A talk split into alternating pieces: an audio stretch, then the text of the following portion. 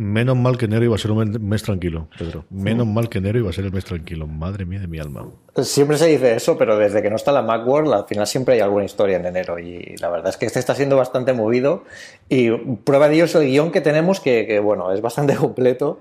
Y posiblemente tengamos que llegar a las cuatro horas. tan, tan, tan completos y tantas cosas que, que, estábamos viendo, porque yo quería, vamos a dejar a partir de la semana que viene, bueno, si no volvemos a tener otro, otra cosa mundial, como, como comentaremos luego en el tema de la semana, lo de lo que comentamos, de ir repasando línea por línea de las que tiene Apple ahora primeros de año, que yo creo que es una labor de primero en qué situación encontramos y luego qué esperamos para el 2019, que me apetece mucho hacer, pero es cierto que, como dice Pedro, que cuando vimos el guion era una cosa que nos tiraba para atrás desde el principio, la cantidad de cosas que podía tener así. Eh, empecemos por las noticias. Eh, eh, lo primero, bueno, pues como coja todos los eneros, aunque no tengamos Macworld, sí que tenemos ese recuerdo a cuando en esa Macworld hace ya 12 años, Pedro, ¿quién no le voy a decir? 12 años. Steve Jobs presentó ese 3 en 1 que embarcó y cambió totalmente nuestras vidas, que fue el iPhone. Y, yo, yo, recuerdo aquel enero como, bueno, era un enero de 2007, aquí ya existía, ya existía Apple Esfera, porque para mí al final siempre es un antes y un después de, de Apple Esfera. Pero sí que es cierto que durante ese Macworld eh, había muchísimos rumores en todo el 2016, eh, perdón, todo el 2006 eh, no paraban de llegar rumores sobre cómo podría ser un teléfono de Apple y siempre contra lo mismo, pero es que es una historia fantástica porque realmente llegaron cientos de rumores, o sea, tenemos rumores de todo tipo, un iPod con, con pantalla táctil, un iPod con la rueda que era táctil, un iPod con teclado, con teclado numérico como los distintos teléfonos que ya existían en el mercado, pero nadie, nadie acertó ni remotamente a lo que era el, iPhone original. De hecho, en la presentación original del iPhone, cuando Steve Jobs lo saca de su bolsillo haciendo la broma eh, en clara referencia a estos rumores de, bueno, y este es el iPhone y muestra un iPod como el de los rumores, de tantos rumores, con una rueda analógica de los antiguos teléfonos, estos analógicos que tenéis que girar toda la rueda, que a lo mejor muchos de nuestros oyentes no, nunca, nunca los han visto, pero, pero los que tenemos ya más de 35 años ya, ya habremos tenido por alguno en casa de nuestros padres. Pues cuando lo sacó del bolsillo, sacó el iPhone auténtico del bolsillo, claro, yo recuerdo, me quedé un poco así diciendo, ¿eso es un teléfono? Porque no tenía forma, no se parecía a nada de lo que teníamos eh, en mente como un teléfono. Ahí sí que existían las PDAs o sí que existían eh, los llamados mm, ordenadores de bolsillo, Palm, que estaba en aquella época bastante fuerte, pero no acaba de despegar eh, porque nunca salían de su nicho, ¿no? no conseguían llamar la atención, ¿no? que yo creo que es el, máximo efecto que consiguió el, el, iPhone. Pero 12 años ya y lo que hemos cambiado, y ese dispositivo ha cambiado Apple, ha cambiado el mundo y ha cambiado la forma de comunicarnos y de cómo consumimos servicios tan importantes como el software y otros servicios, que, luego también hablaremos de eso. Sí, señor con ellos, yo recuerdo perfectamente marcar en un teléfono de ellos. Ahora tengo uno de esos, pero, pero es por decoración. Han cambiado tanto las cosas y el ciclo que esos eh, teléfonos al final le llamamos Rotary porque los americanos sí que le llaman Rotary. Aquí, bueno, sería de marcar con el dedo. Tampoco sé exactamente cómo los llamaríamos. Yo no recuerdo que tuviese un nombre como tal, pero yo recuerdo, vamos, en casa de mis padres y desde luego en casa de mis abuelos, marcar con el S, con el prefijo de la provincia cuando llamabas fuera y sin prefijo, porque los números de teléfono de nuestra infancia tenían cinco números cuando hablabas dentro de la provincia, Pedro. Exactamente. Aquí no teníamos, no teníamos más y hemos ido creciendo con, con esa forma de comunicación tan, eh, tan indirecta cuando, cuando tenías que, que, llamar a casa, estos ya son cuentos de abuelo cebolleta, pero, sí, sí, sí, pero cuando tenías que llamar a casa de un amigo y tenías que preguntar por él a sus padres, pues bueno, pues te podía dar vergüenza, ¿no? Pero cuando llamamos a la chica que te gustaba y decías, está tal, y, y su padre te decía, pero tú quién eres, ¿sabes?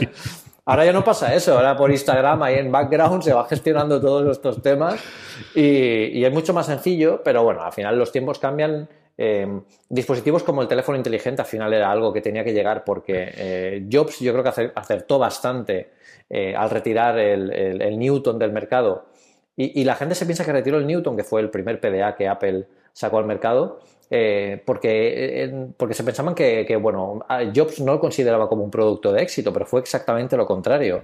Fue un producto increíble, pero estaba tan adelantado a su época y hacía falta tanta tecnología para que realmente funcionara bien, porque tenía cierta interpretación de la escritura y tenía, eh, bueno, ciertas características que son equiparables a lo que hoy podemos eh, tener en algunos dispositivos modernos, pero claro, no funcionaban del todo bien. Y eso hacía que la experiencia de usuario pues no acabara de, de despegar. Pero yo creo que lo hizo bien aparcándolo en ese momento, yo creo que lo retiró en algún cajón de allí de Cupertino.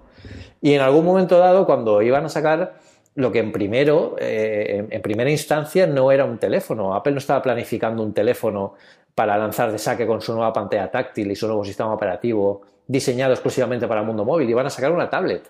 Ellos pensaron en una tablet. Lo que pasa que eh, cuando se hicieron las pruebas del primer sistema operativo, eh, Jobs se dio cuenta que eso era comodísimo de manejar con, con el dedo con una sola mano y dijo, oye, ¿por qué no hacemos primero un teléfono? Y así sí, se veía, Y se veía ya la tendencia de que la gente se estaba quitando el miedo de tener teléfono en el bolsillo, que se veía que ese podía ser el, el siguiente gran salto de, de, la, de la tecnología de los ordenadores portátiles, ¿no? Por qué no decirlo, pero desde luego nadie había imaginado, pues eso, la revolución de los smartphones de la que estamos viviendo, no los últimos coletados, pero sí en la época de estabilización, ¿no? Y de eso va mucho sentido de lo que comentaremos a posteriori. Igual que la otra gran línea, y yo creo que podemos comentar también la noticia que sacáis vosotros en Apple Esfera de Apple, eh, si ya lo venía siendo los últimos dos años, era servicios, servicios y más servicios, pero volvíais a sacar como eh, confirma los rumores directamente Apple y este año llegarán nuevos servicios a, iba a decir su plataforma, pero en general a, a, la venta o al, al, alquiler semanal o mensual, que es al final la gran apuesta que tiene de crecimiento durante los próximos años Apple, como, como conocemos desde hace una serie de años. Sí, yo creo que además aquí mucha gente se pregunta eh, hacia qué va a evolucionar el iPhone eh, como dispositivo revolucionario. Yo creo que está evolucionando hacia convertirse en un auténtico eh, contenedor de servicios, que es lo que realmente puede mejorar y puede potenciar Apple en cada una de, las iteraciones, cada de los servicios. Por ejemplo, Apple Music ha mejorado mucho desde lo que eh, comenzó siendo y se ha conseguido meter un poco en el mundillo ese que estaba dominadísimo por Spotify, eh, al igual que por ejemplo Apple Maps con la integración con CarPlay consiguió salir del hoyo aquel en, que, en el que se metió en esa calle sin salida que salió, además comparándose con, Google Maps, que fue un grande. Y ahora, bueno, pues llega el momento de que todo eso eh, pues llegue, llegó a buen puerto y que ahora sea básicamente, bueno, pues que consigan darnos esos servicios que son al final lo que diferencian unas marcas de otras, porque si Apple como ya hemos comentado en algunos, en algunos otros podcasts, consigue ofrecer eh, este nuevo servicio de streaming de vídeo gratis para los usuarios de su ecosistema, pues estará pegando un eh, aceleramiento, una aceleración brutal eh, al resto de la competencia que solo está ofreciendo hardware, porque se piensa que es a corto plazo, ese término tan cortoplacista que luego comentaremos también en, el caballo de batalla y la realidad es que hay que ganarse a los usuarios poco a poco.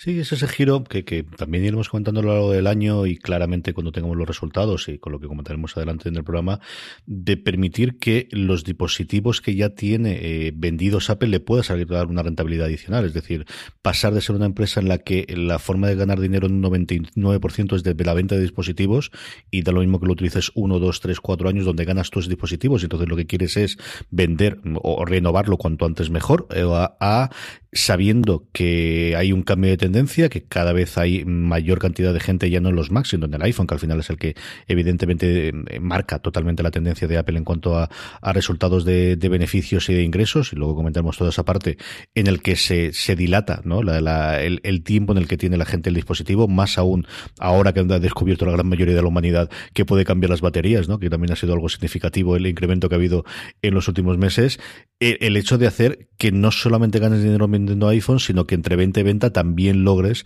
tener una rentabilidad que quizás hace 4 o 5 años no tenía esos servicios para poder tener esa rentabilidad adicional durante esos meses.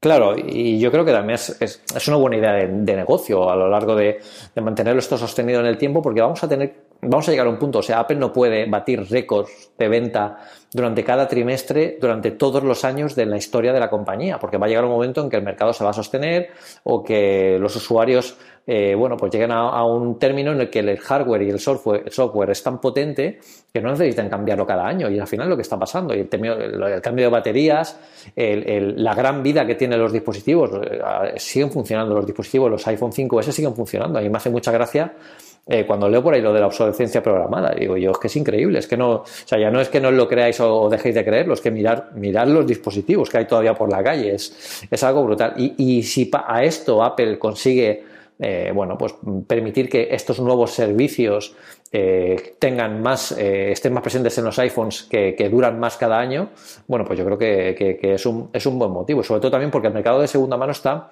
muy potenciado y Apple este año incluso ha hecho su propio mercado de segunda mano, que en las propias Apple Store ya incluso ofrecía a los usuarios la venta de los, la compra de los nuevos eh, iPhone a un precio mucho más barato si ofrecen el, anterior. O sea que es algo que, sí que se está moviendo más porque evidentemente hay que llegar a algún periodo en el que las ventas se tienen que mantener.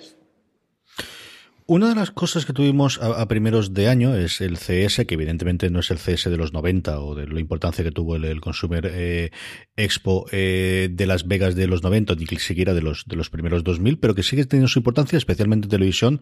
Luego entraremos con ello cuando vayamos con el video rincón. Y el otro punto es toda la parte de domótica o de casas inteligentes. Y ahí una de las novedades que presentó Apple nuevamente en esta nueva estrategia de aliarse con muchísima gente es un montón de accesorios que tengan integración directa de HomeKit, que es lo que quizás los usuarios como tú, Pedro, de HomeKit le estaba pidiendo, ¿no? Más posibilidad de integrar servicios directamente o dispositivos directamente sin necesidad de un puente o necesidad de tener un adaptador extra para poder incorporarlos dentro de HomeKit. Claro, y, además esta noticia ha sido una de, yo creo que eh, ha sido o ha empezado siendo una de las noticias del año porque no nos lo esperábamos nadie. O sea, hemos visto, hemos llegado a la CES y de repente hemos visto televisores con el logotipo de Apple Music y, y televisores de LG. O sea, Quiero decir, eh, eh, es un cambio tan radical en la estrategia de la marca que al final es lo que también comentábamos, es como una tercera vertiente dentro de lo que hace Apple, ¿no? Que hace hardware, hace software y también ofrece servicios y ya no solo su propio ecosistema.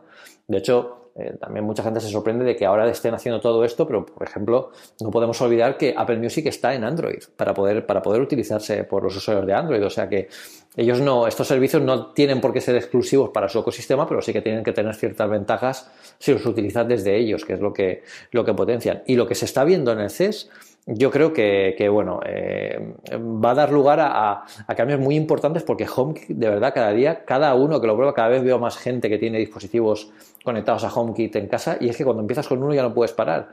Y, esto solo, ya te digo, la antesala de lo que puede venir, de lo que puede venir en, el futuro, en, la, en una feria como el CES, o dentro de un mes tenemos el Mobile World Congress en Barcelona, que yo este año sí que voy a ir. O sea que, que, os lo contaré todo lo que se ofrezca todo lo relacionado con Apple, aunque Apple no esté allí, os puedo asegurar que está muy presente, porque todas las compañías, todas las marcas eh, hablan mucho de la, de, la, compañía y sacan muchos accesorios, y yo creo que vamos a ver cositas con HomeKit eh, también en este, en este nuevo congreso, con lo que es solo el principio de algo que, que, es súper importante, va a ser súper importante y, era inesperado completamente y un buen paso para, para, para al final la salud de, la salud de Apple como compañía y también la, esa creación de ese ecosistema más allá no solo de los accesorios de, de la empresa. Al mobile debería acercarme yo algún año de estos. Leche, que además tengo casa, yo creo, relativamente fácil de encontrar ahí en Barcelona. Hombre, debería acercarme. ¿Qué es eso? ¿En marzo? ¿Cuándo es, Pedro? Es a final de febrero. Es la última semana de febrero, sí. Es la última semana de febrero. Y casa, bueno, pues ya sabes. No sé si te suena alguien que viva en Barcelona. claro, de aquí. Vamos a hablarlo fuera de antena, como decían los clásicos. no te digo yo que no. No te digo yo que no, que no me atreva, porque tengo, además de esto de que siempre tengo dos o tres reuniones planificadas para Barcelona para hacer, que no es del mundo tecnológico, sino más de las series, que supongo no tendrán tan complicado para reunirse esas semanas, pues no te digo yo que no, me líe la manta en la cabeza. Lo hablaremos fuera de antena. una, cosa más, una cosa más grabado desde el mobile, sin ningún problema. Cosas más raras hemos hecho. Indudablemente, eso tienes toda la razón del mundo.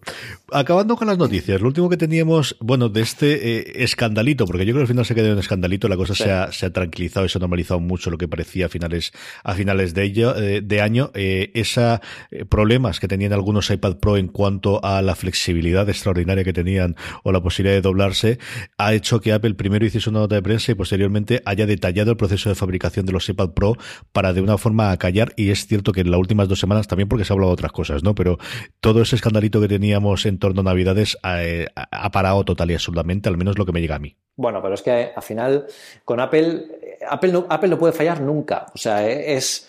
Eh, tienen una responsabilidad tremenda porque saben que cualquier cosa que, que ocurra se va a magnificar y además eh, ciertos medios lo van a potenciar mucho más porque se, pues, bueno, es rentable hablar mal de Apple como, como ya os sonará de algunos otros medios. Em, eh, y, bueno, pues al final con esto a mí me sorprendió bastante porque vamos, yo el, iPad Pro de análisis que, que tengo y el que uso en el día a día no tiene absolutamente ningún problema, pero es que además me hace gracia cuando la, la competencia tiene cientos de, terminales y de tablets puestos en el mercado con pantallas que salen quemadas de fábrica, con dispositivos que si los metes de forma incorrecta se cargan el puerto. y sin embargo de todo esto no se habla, ¿no? porque al final es más importante que una marca como Apple lo tiene que hacer todo perfecto a la primera.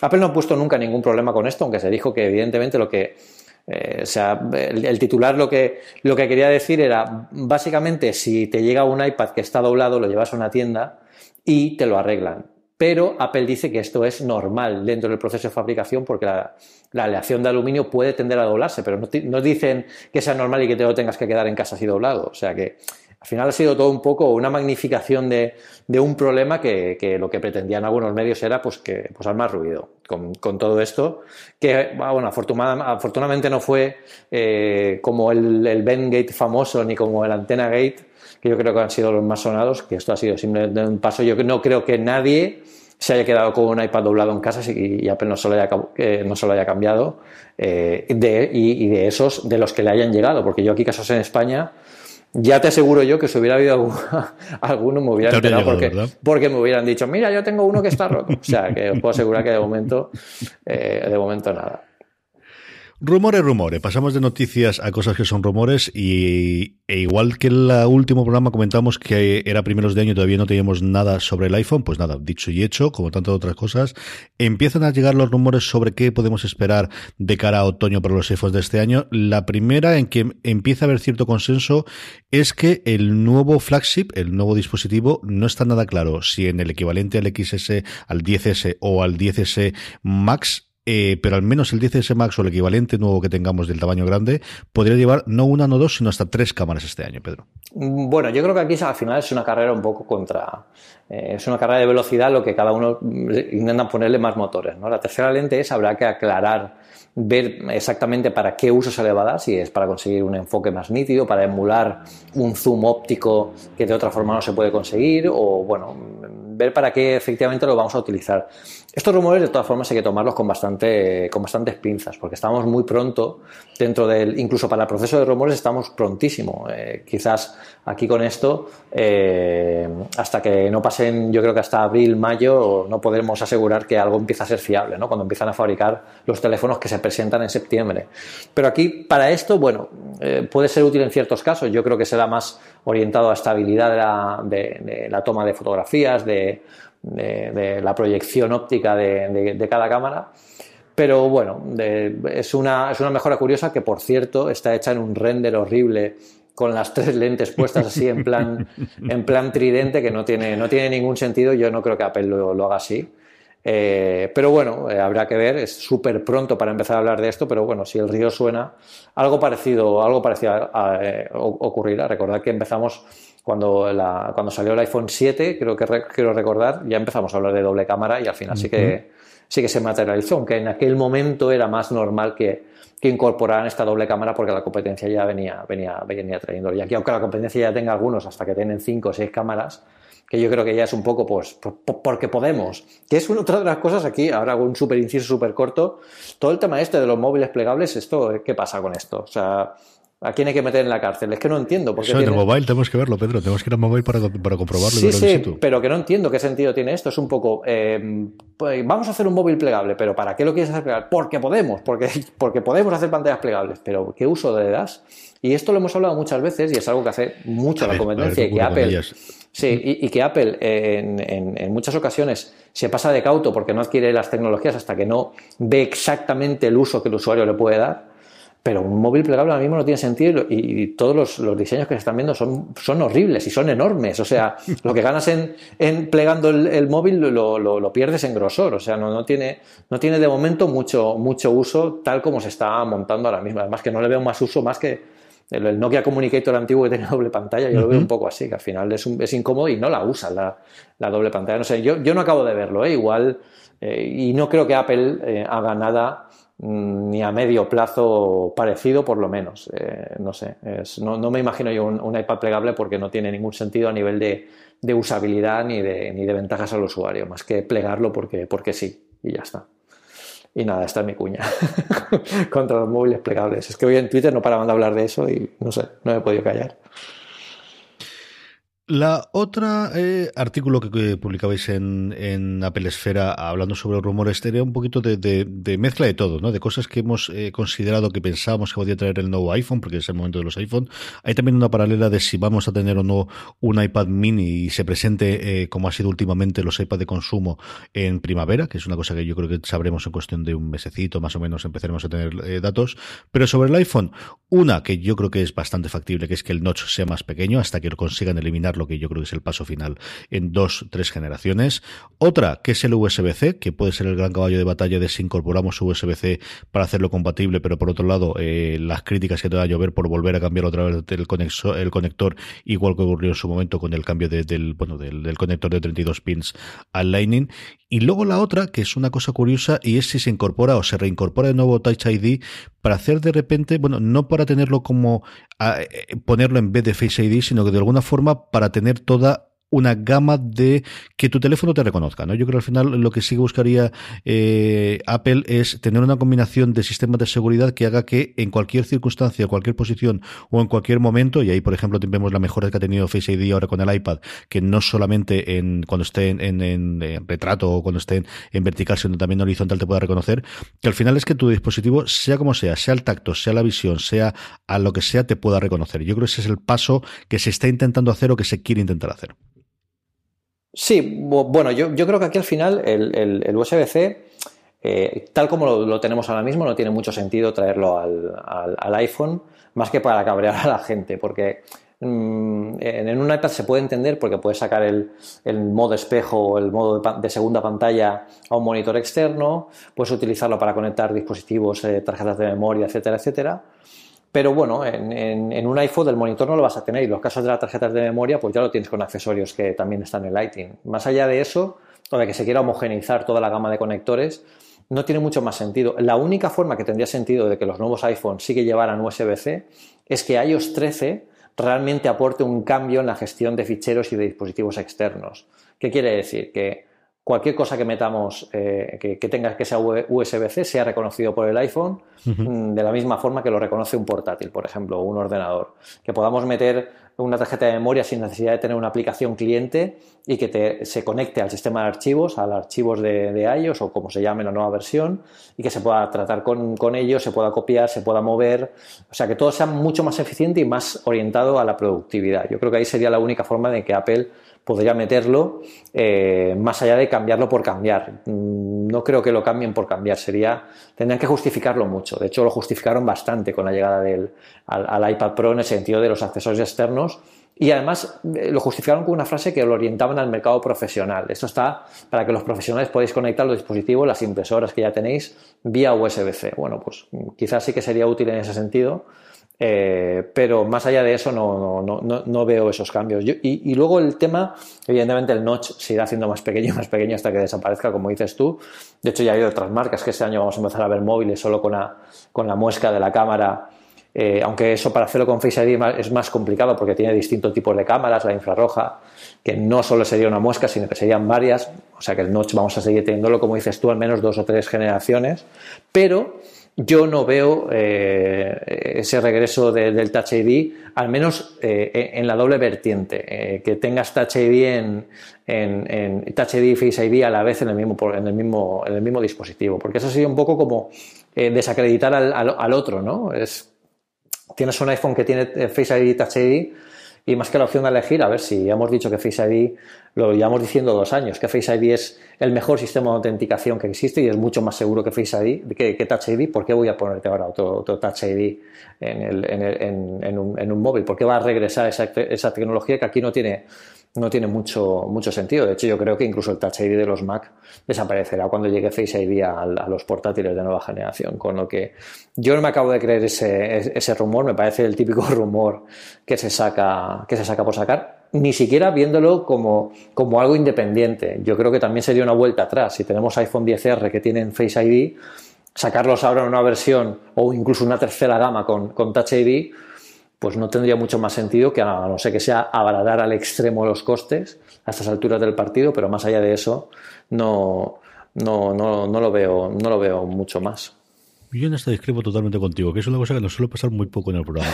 Yo también posiblemente porque tengo la experiencia más reciente del cambio de Touch ID a Face ID, de, haber tenido el, 10R, que es mi primer dispositivo conjunto, bueno, el, 10R y el iPad Pro nuevo, de haberlos tenido en un mes y haber tenido eh, algo con Touch ID hasta hace eh, dos meses. Hay circunstancias y momentos en los que prefiero siempre el Face ID y hay momentos en los cuales echo mucho de menos no el Touch ID, sino el poder tener un, eh, que simplemente con el pulso, fundamentalmente cuando estoy tumbado en la cama o por las mañanas o cuando tiene un ángulo diferente.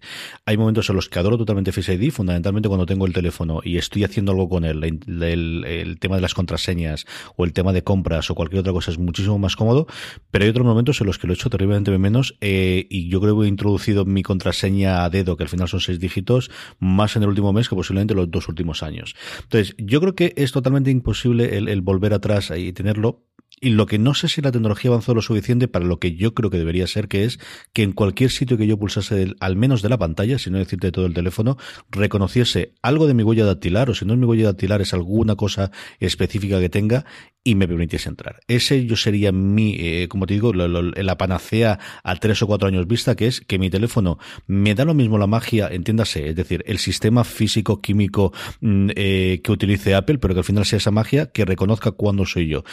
Y, y, eso puedo hacerlo porque me ve y estoy utilizándolo y en ese momento, mm, sea con la retina o sea con lo que, con lo que ocurre con la mirada o con la cara completa con Face ID, reconozca que soy yo o sea al tacto cuando estoy totalmente dormido por la mañana y quiero ver Twitter o quiero ver si me han escrito algo a las cinco y pico de la mañana el solo despertar yo, que ahí no tengo cara para que me reconozca Face ID.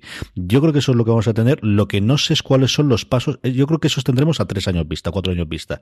Lo que no sé cuáles son los pasos intermedios para llegar a ese punto, Pedro. Mm, bueno, al final, la única forma, la huella biométrica fiable eh, que se utiliza con el tacto tiene que ser solo la huella digital. No hay ninguna otra huella biométrica que se pueda medir de forma tan eficiente hoy en día como, no sé, la presión sanguínea o locuras así, que tendríamos que combinar un montón de variables, meter casi un mini big data dentro de los, de los iPhone para tener estas, ese tipo de cosas. Y meterlo debajo de la pantalla es un ejercicio también que además es bastante más complicado todavía porque, bueno, eh, los, ejemplos que ya se han visto por ahí de otras marcas no han tenido tampoco mucha, mucha aceptación. Lo único, el único camino que veo yo aquí es, es, tirar para adelante. Eso quiere decir que Face ID, como tú dices, hay situaciones en las que cuando no se te ve la cara completa, pues porque te levantas y estás con la, con la mano encima de la boca, por ejemplo, tapándote la boca, pues ahí evidentemente no te reconoce. Face ID ha evolucionado mucho. Eh, el Face ID que tenemos ahora, aunque digamos que es un Face ID de segunda generación, realmente no lo es, porque es, la mismo, es la misma, eh, las mismas cámaras, el, mismo sistema. Se ha mejorado un poco porque el nuevo chip eh, Bionic de esta generación es bastante más rápido y procesa señales de forma más eficiente, pero no ha mejorado. O sea, la mejora que vemos es simplemente, software, es simplemente potencia de cálculo, con lo que las nuevas sí que deberían verse reflejados, por ejemplo, en mejora en las cámaras, que yo creo que sí que es un, es un campo de mejora importante dentro de los, de los iPhone, por lo menos en las cámaras frontales, en la, en, el, en la barra de sensores frontales. ¿Qué podría ser? Pues yo creo que aquí la meta es que reconozca finalmente, reconozca finalmente a través del iris que es lo único que tenemos, eh, que tenemos que tener abierto sí o sí si queremos utilizar el, el, el, teléfono. ¿no? Bueno, aquí tenemos luego en otro debate mucho más complejo de que, bueno, si, si tienes algún problema visual o, tienes algún problema en los ojos, en la vista, que no tienes el iris, o bueno, pues eh, a, ver aquí cómo, cómo, cómo, qué se podría hacer, ¿no? Pero bueno, mm, más allá de eso, mm, eh, me resulta complicado volver ahora al Touch ID, aunque sí que hay situaciones en las que es más cómodo, pero yo ya te digo, llevo dos años y aunque es cierto que en algunas ocasiones sí que lo tengo que que poner la contraseña. Eh, yo el Face ID soy muy fan del Face ID y estoy deseando que llegue a. Mm, vamos con el video rencón, que esta eh, semana tiene tela y tiene bastante tela, más allá de que vayamos con el tema de la semana después. Eh, es de estas noticias, Pedro, que primero me sorprendieron un montón y luego conforme va pasando el tiempo digo, es que ¿Cómo no pensé? Es que es totalmente lógica y totalmente normal. A estas alturas yo creo que muchos de vosotros lo sabréis ya, pero la gran noticia del cese de Apple, más allá de ese troleo que hicieron con la pancarta sobre la seguridad que, recordaba otros tiempos de Apple, fue algo que no era la tradicional Apple y es que ha llegado a acuerdos con las principales eh, fabricantes de televisión, eh, primero en Estados Unidos, empezando por Samsung, para tener en todos los fabricantes de Estados Unidos AirPlay 2, y ahí hablaban de, si no no recuerdo mal de memoria, y tú me corregirás, Samsung, LG, eh, Sony y luego Vicio, que es una eh, con Z, que es una eh, empresa estadounidense bastante potente de, de, de televisores de bajo coste. yo creo que no tenemos un equivalente clarísimo aquí, pero, pero vamos, es el, la gama, no es gama baja, pero sí que es la que suele ser competitivamente de, un precio más barato por debajo de las tres asiáticas. Y luego, además de eso, para Samsung, para la gran Samsung, la gran competencia, tiene una incorporación y es que incorpora además iTunes, va a tener una propia aplicación dentro de los nuevos dispositivos dispositivos que se van a vender las nuevas televisiones inteligentes del 2019 y retroactivamente con una actualización de software aquellas que se vendieron en el 2018 en el que, al menos en Estados Unidos, van a poder comprar y alquilar películas y series de televisión, como ahora se puede hacer con iTunes, pero sobre todo, y esto tiene toda la pinta de ser el caballo de batalla para poder acceder eh, directamente a ese mm, servicio mitológico, ese unicornio, que sabemos que es el servicio mitológico de eh, series propias en streaming de Apple, que esperamos que se presente, si no en primavera, con muy tarde en verano. Y mm, como os comento, a mí es una cosa que, mm, claro, en fuera de serie nos afectaba directamente el, formato de dónde va a estar disponible y que conforme pasa el tiempo eh, piensas de, sí, es que está lo no va Apple. Y tienes un servicio, nuevamente volvemos al tema de los servicios, y los servicios lo que necesitas, y ahí Netflix nos lo ha enseñado todo muy, muy bien, es poder estar en todos los sitios posibles y eso es tener esos acuerdos con el siguiente paso que son los, los televisiones inteligentes. Claro, y, además que lo han hecho muy bien porque fíjate que han puesto AirPlay 2, que es el protocolo que utiliza HomeKit para enviar información al, eh, al, dispositivo y para poder, por ejemplo, hacer mirroring de las pantallas, para poder enviar eh, aplicaciones que no tengan en el teléfono que se puedan ver en la tele. Por ejemplo, imaginad que esa tele no tiene una aplicación de Netflix. Es impensable tal como, como hemos visto, pero eh, bueno, no pasa nada porque sí que tienes el iPlay 2, entonces tú puedes eh, eh, ponerla. Por ejemplo, la aplicación de mi tele, hay algunas, algunos Smart TV que no las tienen. Bueno, pues le, puedes utilizar en el, iPhone, en, el iPhone, en el iPhone o en el iPad o donde sea y envías el contenido a, mediante AirPlay 2 a la televisión, con lo que tendrías cualquier aplicación que tengas en el teléfono que además causa cierto engagement con el teléfono, porque al final, eh, si tienes ese protocolo que lo vas a usar y con lo fácil que es utilizarlo, además eh, la gente quiere pocas complicaciones, sobre todo en el tema de televisiones.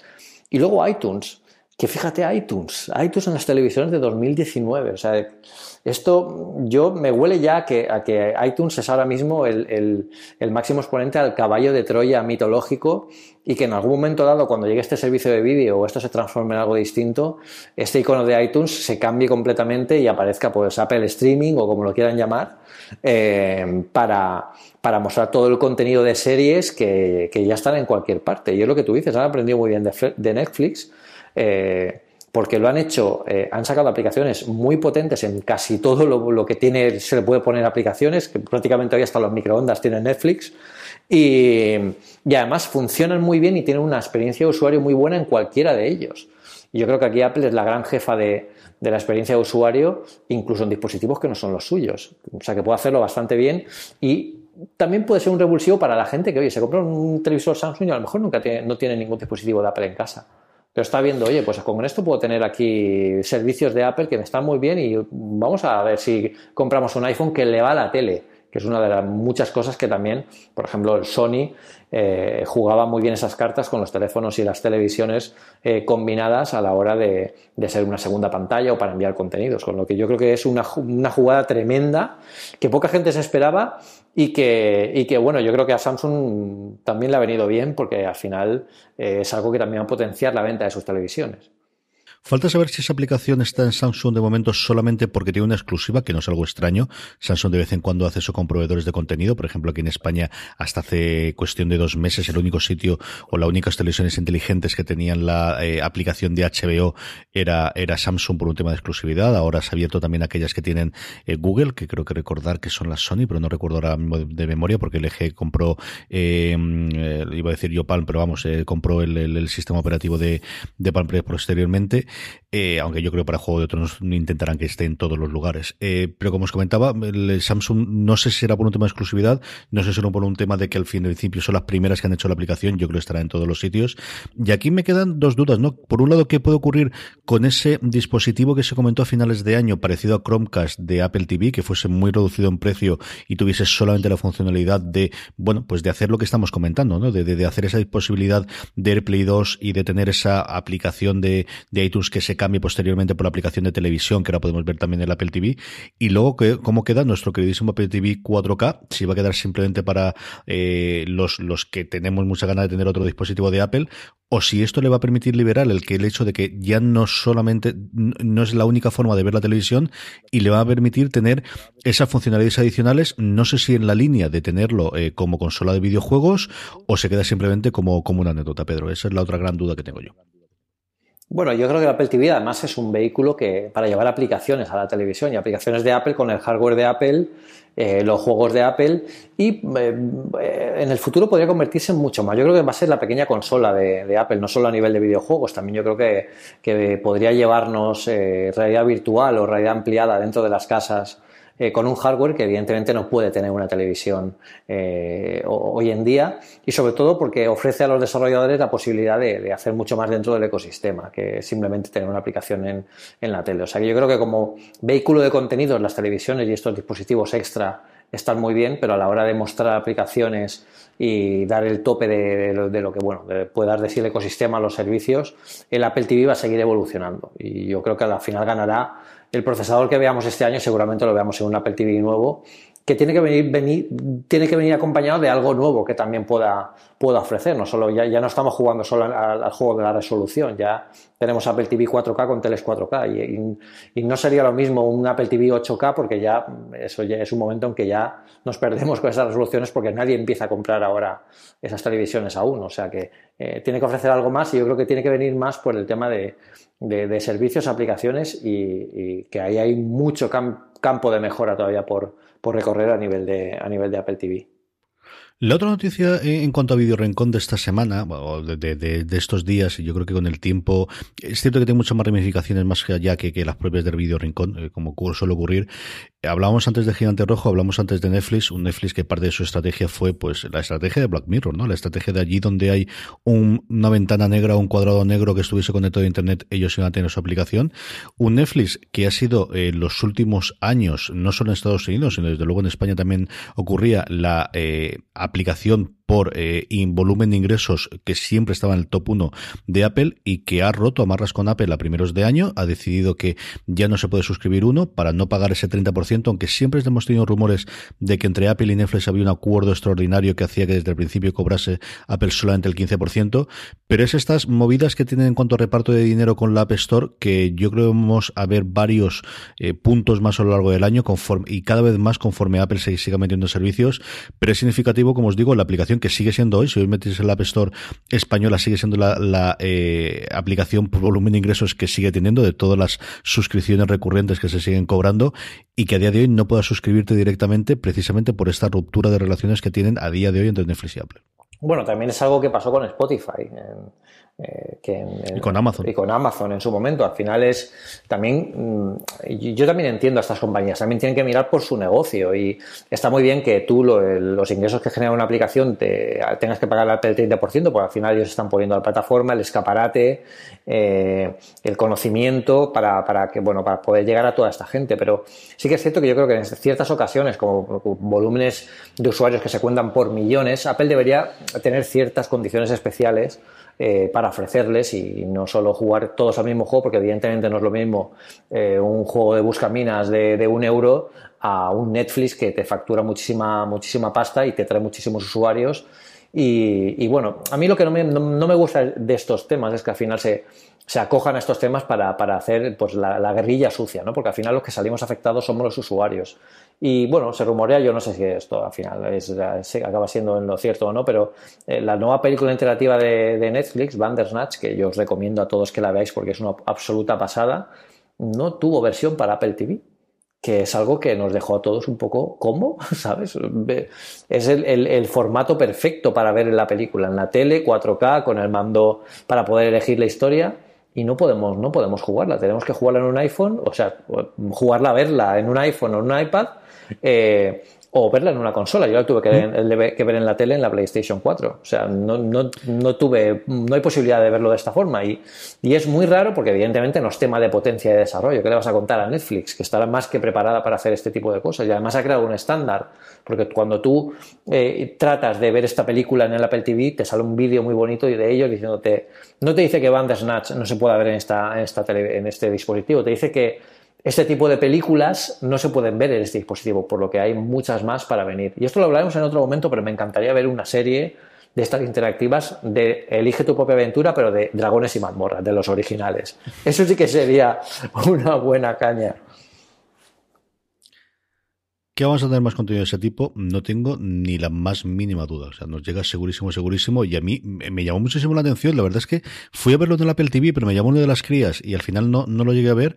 Y cuando leí la noticia de que en el Apple TV no estaba, me sorprendió. De verdad que me, me, parecía extrañísimo el, el, precisamente un dispositivo, como dices tú, pensado para poder verlo relajado y para poder eh, compartirlo. Que también Bandersnatch, yo creo que es una cosa que puedes ver ya no solamente tú, sino una experiencia común y que la gente vote y que la gente decida qué es lo que se va ver y yo tengo varios compañeros en fuera de series que, de esa forma es como han, como han visto el episodio. Por cierto, que en fuera de series haremos un review del episodio esta misma, logramos esta semana, creo que será la semana que viene, igual que hemos hecho también un top 10 de los mejores episodios de Black Mirror a lo largo del, tiempo hasta ahora.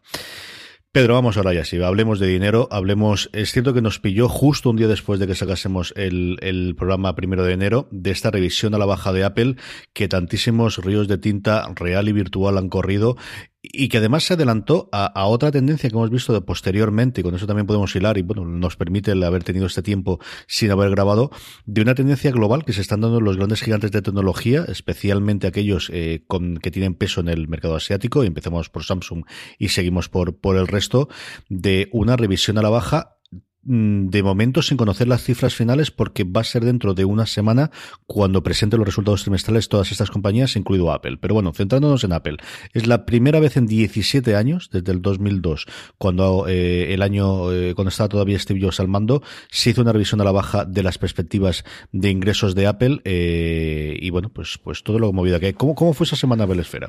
Bueno, pues te, la puedes imaginar. yo creo que es, es eh, al final es una noticia que yo lo comenté por Twitter en su momento. Yo creo que es una noticia que se ha eh, salido de madre completamente, porque ya gente que incluso no sabe y no está metido en el mundo de la tecnología me decía, pero ¿qué pasa? ¿Que Apple está en la quiebra? Entonces, claro, mm, te das cuenta del poder, del, del cambio, de, de, cómo se manipulan ese tipo de noticias y se sacan y se aprovechan para otros fines, ¿no? Porque yo creo que he visto noticias que han dado auténtica vergüenza ajena en los medios españoles, eh, digo, en los medios españoles he visto noticias que me han dado auténtica vergüenza ajena eh, esta semana, eh, además con muy mal gusto y con, evidentemente, proyectadas para hacer daño más que para informar a, la gente. Y al final, lo que se ha hecho aquí, yo creo que al final tú, eres, tú seguro que vas a explicar mucho mejor, pero es una revisión a la baja de la tendencia eh, de, ventas que tienen, porque bueno, hay mercados que son muy complicados eh, eh, y está pasándole, como tú dices, a todas las compañías, aunque en aquel momento fue Apple la primera que lo dijo, y luego llegó Samsung, pero evidentemente con Samsung nadie se mete, porque como da igual lo que hagan, es un poco más, es un poco más complicado, pero bueno, al final también tiene que llegar cierto momento en el que, como hemos dicho antes, se estabilice todo esto. O sea, no pueden batir récords en cada trimestre pero sí que se tiene que interpretar como se tiene que interpretar. O sea, Apple ha vendido 40 millones de teléfonos. O sea, quiero decir que no están en la quiebra precisamente. O sea, yo quisiera cualquiera de las compañías o cualquiera de las empresas o de los medios que, lanzan estas, estas noticias totalmente tergiversadas. Eh, eh, a, lo, que, lo que ha conseguido Apple y lo que está vendiendo Apple. De hecho, con el iPhone 10R, algunos medios lo venden como un, como un fracaso, pero si ha sido, Apple no para de decir que está siendo el teléfono eh, más vendido de los últimos años. Y, da igual lo que digan. O sea, cada uno tiene aquí su película, su parte de la película que no cree ni a la propia empresa. Sea, al final yo creo que esto siempre al final es un poco un juego de tronos, nunca, nunca mejor dicho, pero eh, sí que es cierto que de lo que era la noticia, que es, bueno, pues vamos a avisar a los inversores, que para eso se hizo esta noticia, de que, de que bueno, no se van a cumplir las expectativas, pero no, nadie está hablando de perder dinero, ni muchísimo menos, ni de que esto se vaya a la quiebra, ni de que Apple esté maldita y se vaya a hundir. Que hay que interpretarlo de, muchas formas. Y, es verdad. Yo creo que todos nuestros oyentes sabrán cómo está, pero por resumir muy rápidamente el invento, eh, la nota que fue una propia de Tim Cook era tremendamente elaborada, era bastante, bastante larga, mucho más larga de esa de que comentábamos de, Steve Jobs hace 17 años, como 10 veces más larga en cuanto, en cuanto a texto. Y lo que, eh, la parte concreta era una revisión a la baja dependiendo de la horquilla que cogieses de la última previsiones de las que ellos habían adelantado en la última accionistas. Eso es algo que lo obliga a hacer la SEC, la, la, CNMV americana, y es cuando presenta resultados haces un guidance que dicen ellos, es decir, una orientación de lo que ellos prenean o de cuál es su previsión de ingresos para el siguiente trimestre, que es como funcionan todas las compañías cotizadas en bolsa trimestre a trimestre.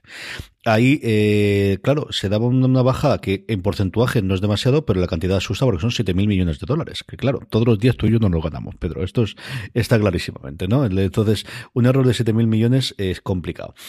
¿Por dónde venía? Bueno, pues eh, Tim Cook venía a decir dentro de, la, carta que toda eh, la bajada venía por el iPhone y la gran mayoría de la misma venía por China. Y China es un país tremendamente complejo en cuanto a su funcionamiento, que además se ha incrementado la complejidad en los últimos años por eh, la guerra comercial que tienen con Estados Unidos desde la llegada de Trump eh, a, la, a Casa Blanca, en el que tradicionalmente, y en eso os recomiendo encarecidamente que leáis a Ben Thompson, porque yo creo que es de los de las personas que mejor escriben y sobre todo conocen el mercado eh, chino de funcionamiento. Es un mercado en el que esa unión de software y de hardware que existe en el resto del mundo no existe tan importante en China por el tema de que hay muchísimos servicios eh, propios que funcionan exactamente igual en iPhone que, que en Android, es decir, fundamentalmente WeChat, pero también hay toda una serie de servicios alrededor. La forma más clara de ver eso es cuando se hacen las encuestas de retención, es decir, si yo soy usuario de iPhone, ¿qué proporción o qué probabilidad tengo de que el siguiente teléfono teléfono que compre sea un iPhone y exactamente igual Android.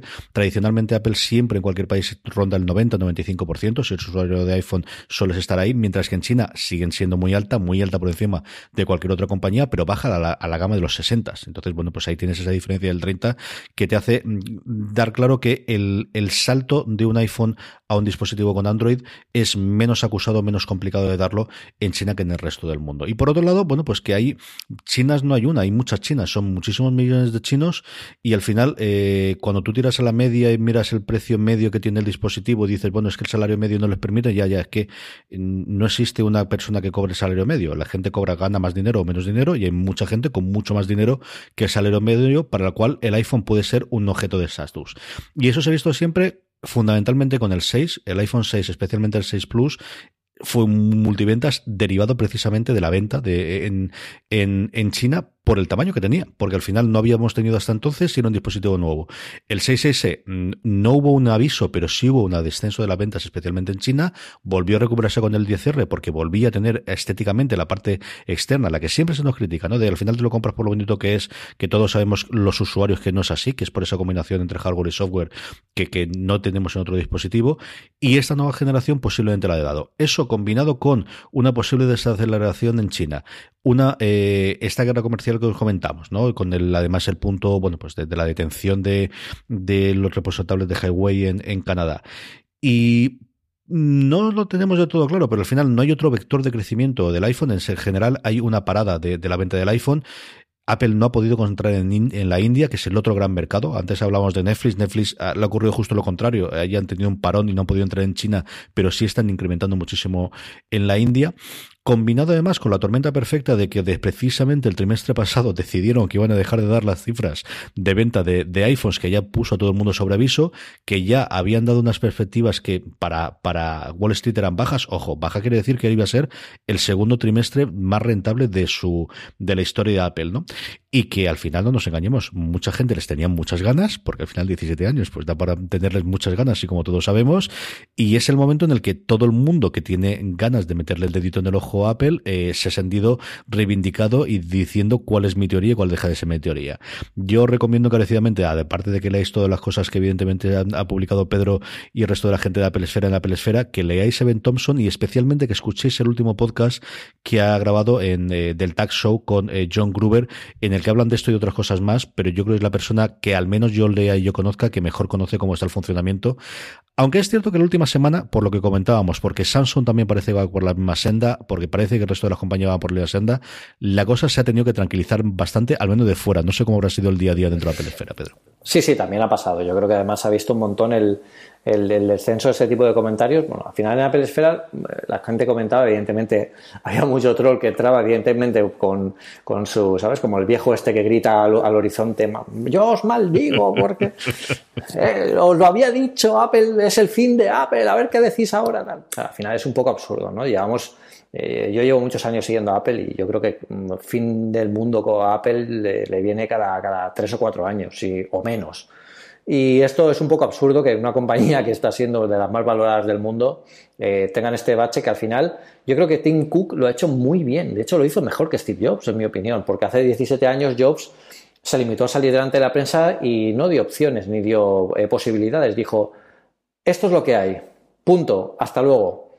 Y Tim Cook, ¿no? Tim Cook ha explicado eh, los procesos, ha, detenido, eh, la, hizo el pause en bolsa para evitar que se perdiera más dinero de cara a los inversores, porque sabía que, claro, cualquier noticia de ellos no estamos en la misma Apple de hace 17 años. Ese tipo de noticias sabía que iba, iban a impactar frontalmente contra, contra las cotizaciones y al final tienen que, detenerlo de alguna forma. Y mm, lo ha gestionado bastante bien porque lo ha explicado muy bien a la prensa y a los medios, ha hecho una entrevista creo que es a la, NBC, eh, que hizo una entrevista en directo explicando qué es lo que estaba pasando y qué es lo que pasaba con la compañía, que no había nada malo dentro de, los, de las ventas como tal, sino que al final han sido muchos factores, como dices tú, que han afectado. Pero bueno, al final todo esto lo quiere entender quien lo quiera entender y es como todo. Mm. Todos veremos aquí esto es el clarísimo ejemplo del fútbol, ¿no? A mí no me gusta el fútbol, pero evidentemente eh, el Barcelona y el Madrid son, son muy buenos los dos, y, pero, pero jamás nadie del otro equipo verá todo lo bueno que hace el otro, y al, pequeño fallo ya es el, fin del partido, el fin, de, el fin de, del equipo y el fin de todo, ¿no? Y bueno, hay que también entenderlo como, como una competición, no sé muy bien de qué. En muchos casos, ciertos medios españoles casi lo veo como de egos, pero, pero no, me, no, me, no me acaba de, cuadrar. Y yo creo que al final la gente eh, entiende que, esto, eh, bueno, pues es, es, lo que es y dentro de dos semanas, si no lo está ya, estará totalmente normalizado y Apple seguirá con su vida y no pasará absolutamente nada. Siguiendo el simio futbolístico, tendremos segunda vuelta eh, con la presentación real de resultados que se hace la última semana, si no recuerdo mal. Yo creo que tendrá el veintitantos, ¿no? ¿no? recuerdo la memoria, pero vamos, la semana del 20 seguro. Eh, Apple, y ahí veremos, ¿no? También tendremos en cascada todos los resultados de todas las compañías tecnológicas durante esa semana. Y al final, mal de mucho, consuelo de pocos, de consuelo de tontos, pero consuelo al fin y al cabo, ¿no? Y posiblemente sea todas han, tenido este efecto eh, China y, algún efecto adicional. Tinku también nombraba el, bueno, es el tema que comentábamos previamente de, de de la extensión del uso de, del uso de, los móviles con, eh, con el programa de renovación de baterías y combinado con unas cuantas cosas más. Bueno, de una nueva realidad de Apple, ¿no? De una Apple que, necesita para crecer o cuyo vector de crecimiento mm, ya no puede ser sin exclusiva el iPhone. El iPhone seguirá siendo durante muchísimo tiempo un negocio maravilloso, pero posiblemente no un negocio en crecimiento como lo ha sido de una forma, bueno, pues eh, desconocida para la historia de la humanidad y parece muy hiperbólico y muy exagerado, pero es que es así, es que no ha habido otro producto que tenga la, velocidad de crecimiento en nuestras vidas y habría que remontarse a cosas del siglo XVIII, del siglo XIX y, fortunas que se hicieron en esa época para, para tener un, cambio tan radical, ¿no? Un cambio tan grande en poquito tiempo. Eh, hablabas tú de, no es la misma Apple. Bueno, el efecto más claro es que la desviación de resultados que dio Steve Jobs se medía en millones y esta se mide en miles de millones. Que quieras que no, hay una pequeña diferencia. Sí, sí, sí. No, al final de todos estos cambios eh, estamos en, momentos completamente distintos. También en, el contexto histórico, la tecnología, eh, hace 17 años la tecnología pues casi era eh, bueno, un accesorio en la vida de muchos, pero hoy en día no podemos negar que es la, parte de la vida importantísima y también del futuro de, todos los que estamos aquí. Y es, bueno, es algo que tiene, por lo que tienen que pasar, por lo que tienen que explicar y como tú dices, eh, Steve Jobs ahí, bueno, pues estaba hablando de unas cifras y ahora Tim Cook tiene que lidiar con otras y eh, no hay que olvidar que, bueno, toda la gente que también emplea esto para, eh, para echar tierra por encima de, Tim Cook, eh, no tiene que olvidar que Tim Cook es el que la ha convertido en la compañía más valorada del mundo, haciendo un ejercicio increíble de economía financiera y de, y de, y de productos después de que Steve Jobs muriera, que era algo que yo, lo veía también muy complicado ¿eh? cuando, cuando pasó lo de Jobs. Y al final ha sabido sobreponerse eso y que crear un equipo que está sacando las cosas adelante y está eh, haciéndolo bastante bien eh, en, todos los últimos años. Es que recordemos que es la primera vez que pasa eh, que no se cumplen las expectativas en 17 años. Mm. O sea que es que es para, es para ponerlo todo en contexto. Como os digo, tendremos segunda vuelta, nada, en cuestión de unos días, así que si no para el próximo programa, para dentro de dos programas, eh, hablaremos segurísimo, segurísimo de ellos. Vamos terminando con las recomendaciones del programa, pero antes de ello, recordaros que nos podéis ayudar de una forma muy fácil. Primero, las próximas compras que hagáis en Amazon, si entráis desde amazon.unacosamás.com, recordad que tenemos ya nueva página web donde están todos los programas, unacosamás.com, que sí, aunque no lo creáis, estaba libre, lo pudimos conseguir. Pedro y yo comiendo en el, en el corte inglés de, de Elche antes de la charla el verano pasado, y oye, se registró y ahí la tenemos. Así que amazon.unacosamás.com y por otro lado que os podéis comentar en mecenas que estamos eh, acabando de, de, bueno, poner a punto y volver a tener la normalidad de cara al mes de febrero, mecenas.unacosamás.com para uniros. Eh, aparte de que la página web tendremos cambios en los próximos meses porque el servicio que utilizamos para, para alojar lo que es Simplecast eh, van a presentar la nueva versión, tiene cosas bastante chulas. Ya los contaré cuando la pongamos en práctica. Yo, para febrero las tendremos. Pedro, yo, yo, quiero, quiero, quiero adelantar una cosa que creo que a ti no, te lo he comentado aún. Eh, para los mecenas, para los nuevos mecenas que vengan y para los que hay actualmente, no despistaos mucho porque vamos a volver a sortear camisetas del Apple Park traídas desde allí y son de las que yo traje. O sea que no despistaos mucho que vamos a tener, vamos a tener cosas chulas. Eso está muy bien, que no los tengo ni yo, para que sepas lo que quiere Pedro, que a mí no me quiere nada. Fijaos, fijaos. Sí, sí, sí, Vamos con las recomendaciones, querido. ¿Qué recomendamos esta semana a la audiencia de una cosa más? Bueno, yo durante muchísimo tiempo utilizaba una aplicación eh, que se llamaba AppZapper, que lo que hacía era pues, capturar esos archivos que se instalan de forma secundaria cuando instalamos una aplicación en macOS.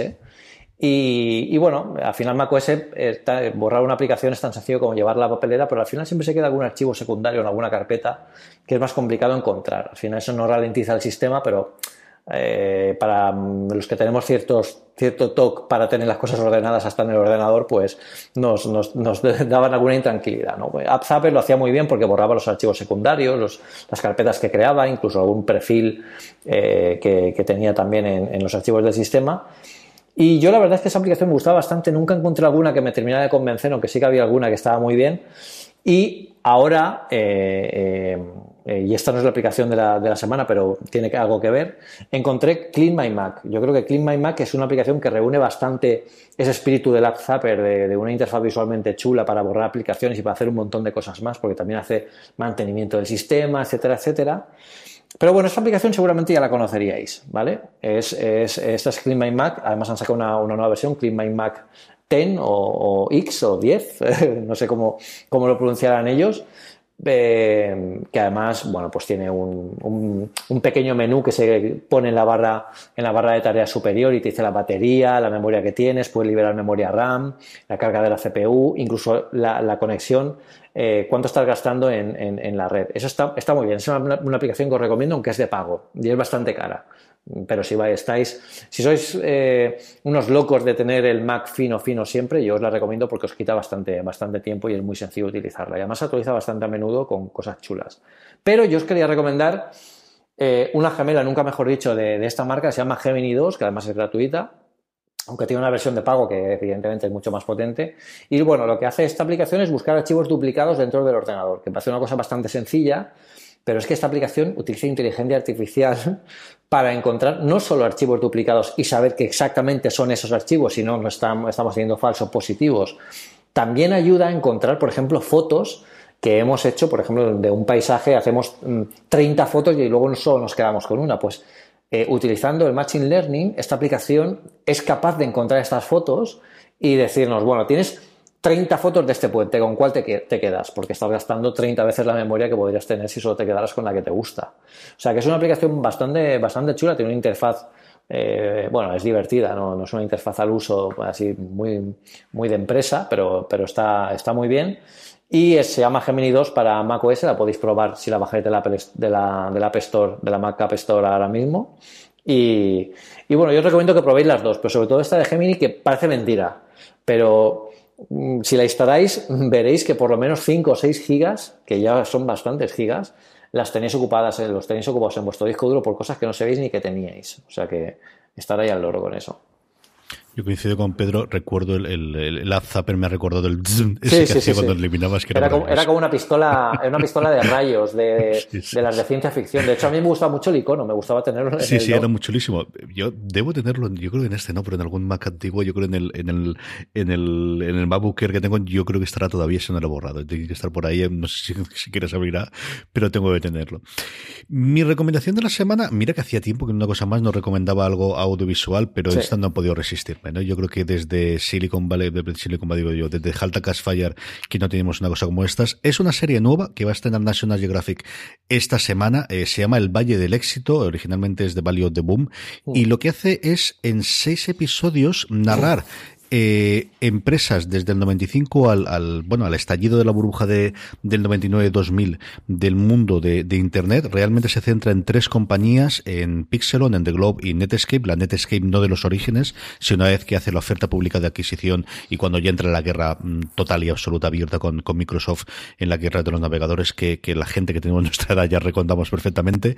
Es una serie curiosísima de National Geographic, utiliza el mismo formato que eh, Marte, si la habéis visto la serie que fue la primera que, que hicieron, que es combinar entrevistas con personas, en este caso gente eh, que estuvo en su momento, gente que estaba en el mundillo, eh, hacen entrevista con Ariana Huffington, que estaba eh, con Mark Cuban, ¿no? El, famosísimo en su momento de broadcast y actualmente el, el, dueño de los de los Dallas Mavericks eh, por toda la parte de vídeo, alguno de los de los causantes y luego comparte ficcionada, comparte con actores de la talla de Bradley Whitford que está sencillamente espectacular, al que recordamos todos de la Casa Blanca y algún otro actor especialmente el, el eh, Lamont Morlins eh, que recordáis de Brad Girl y luego Steve Thumb que está restritamente maravilloso y espectacular como, como, el fundador de Pixelon. Es una serie deliciosa, es mi primer gran enganche de este mes de enero, ya he avisado por Twitter esta tarde que iba a ser muy pesado con esta, al menos durante toda esta semana. Y además si no ocurre nada en cuestión de esta misma semanita o la semana que viene vamos a grabar entre Pedro, eh, mi hermano Jorge y yo un Razones para Ver, ese programa de formato cortito, una vez visto los dos primeros episodios que yo he podido ver ya y ya os digo yo que me ha encantado, Pedro. Sí, sí, yo tengo muchísimas ganas de, que hablemos de ella en el podcast. Y os aseguro que os va a gustar muchísimo si os gustan estos temas de tecnología, si os gusta Halta Catch Fire, os va, os va, os va a alucinar. Y, y, bueno, os emplazo para que nos escuchéis también en, el, en ese pequeño otro podcast donde hablaremos de ella, porque estoy seguro que va a ser un podcast además sin spoilers, que también hay que decirlo para que nadie se asuste si quiere oírlo antes de verla pero es una, es una cosa bastante, bastante chula, bastante sorprendente, estas que salen de vez en cuando y te enganchan, como dice Carlos, y, y bueno, tenéis que verlo y tenéis que escucharnos. Como digo, son seis episodios. Van a estrenar eh, National Geographic aquí en España dos episodios cada miércoles, así que para finales de enero lo tendréis ya todos. Estrenarán el 16, el 23 y el 30. Estarán ya todos disponibles y no me extrañaría que posteriormente hagamos también un review con spoilers para poder hablar, porque es una serie muy de una cosa más y muy nuestra. Perfecto. Pedro, hasta aquí ha llegado el programa. Yo creo que con esto podemos despedirlo. Eh, a ver si la semana que viene no tenemos tantas novedades y tantos sobresaltos, hijo mío, que tengamos una semana tranquila, ¿no? Sí, bueno, ahora empezamos la segunda hora, ¿no? O, o acabamos ya hoy. Hasta la semana que viene, Pedro. Hasta luego, buenas noches a todos, buenos días y bueno, nos vemos la semana que viene en una cosa más. Y hasta todos vosotros, hasta la semana que viene en una cosa más. But there is one more thing. And we've managed to keep it secret. Sí, estoy entrando por, por el micro. ¿Se oye mal? Se te oye lejos y como muy neutro, no sabré decirte como muy, muy... No como debería oírse cuando se micro, vamos. A ver... A ver si es por la wifi o algo.